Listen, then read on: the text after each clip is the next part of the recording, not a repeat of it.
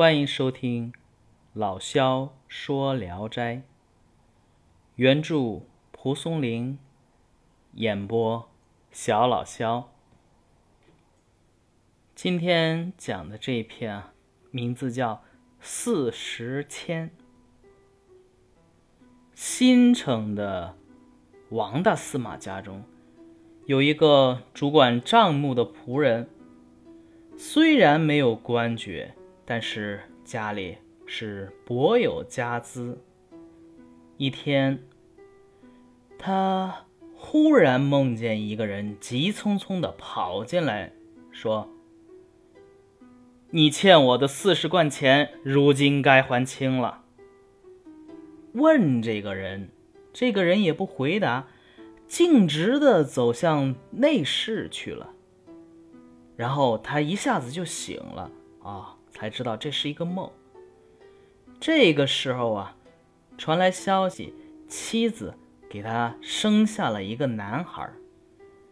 他心里就明白，这是他前世恶业的果报，就把。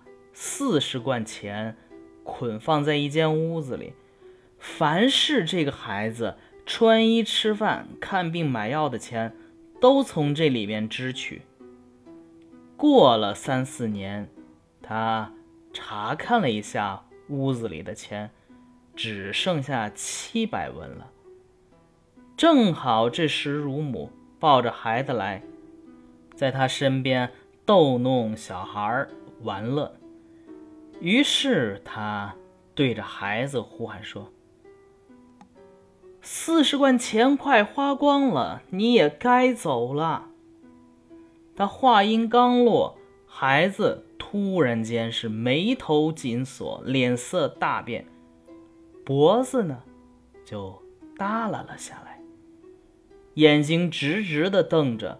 再去摸摸这孩子，已经断了气儿。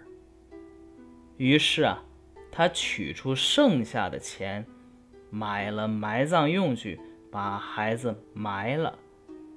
花费呢，整七百文。从前有个老而无子人，去高僧问这其中的缘故。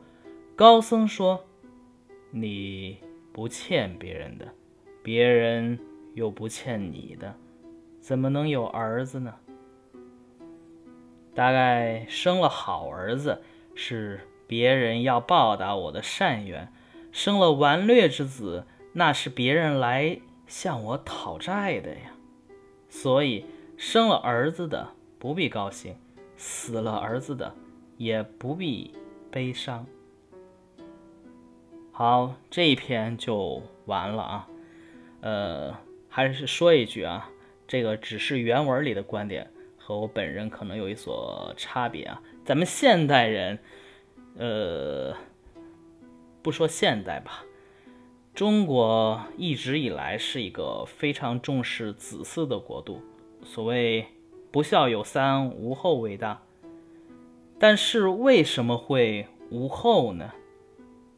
古代由于科学不发达，往往啊。不能从生理或者是病理上寻找原因，就只能从因果报应上去寻找原因。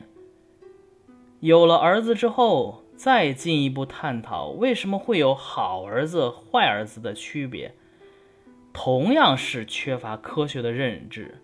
呃，不是说这孩子是你怎么后天培养教育的呀？不是。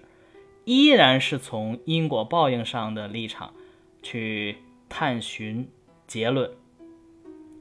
本篇小说呢，就是借叙述故事对这个问题进行的阐释。原文说：“生家儿，所以报之我缘；生完儿，所以取我之债。生者勿喜，死者勿悲也。”这是蒲松龄对于这些问题的看法，也在一定程度反映了当时中国民间的共识。当然，我们现在不会这样，怎么可能就是生孩子不高兴，死了孩子也不悲伤？那不是个木头吗？不过啊，这只是文章的观点，它只是借用因果之说来解释、阐述这种现象，是为了产生反差效果的，就是生家儿生完儿那一段。好，今天的故事就讲完了，大家晚安。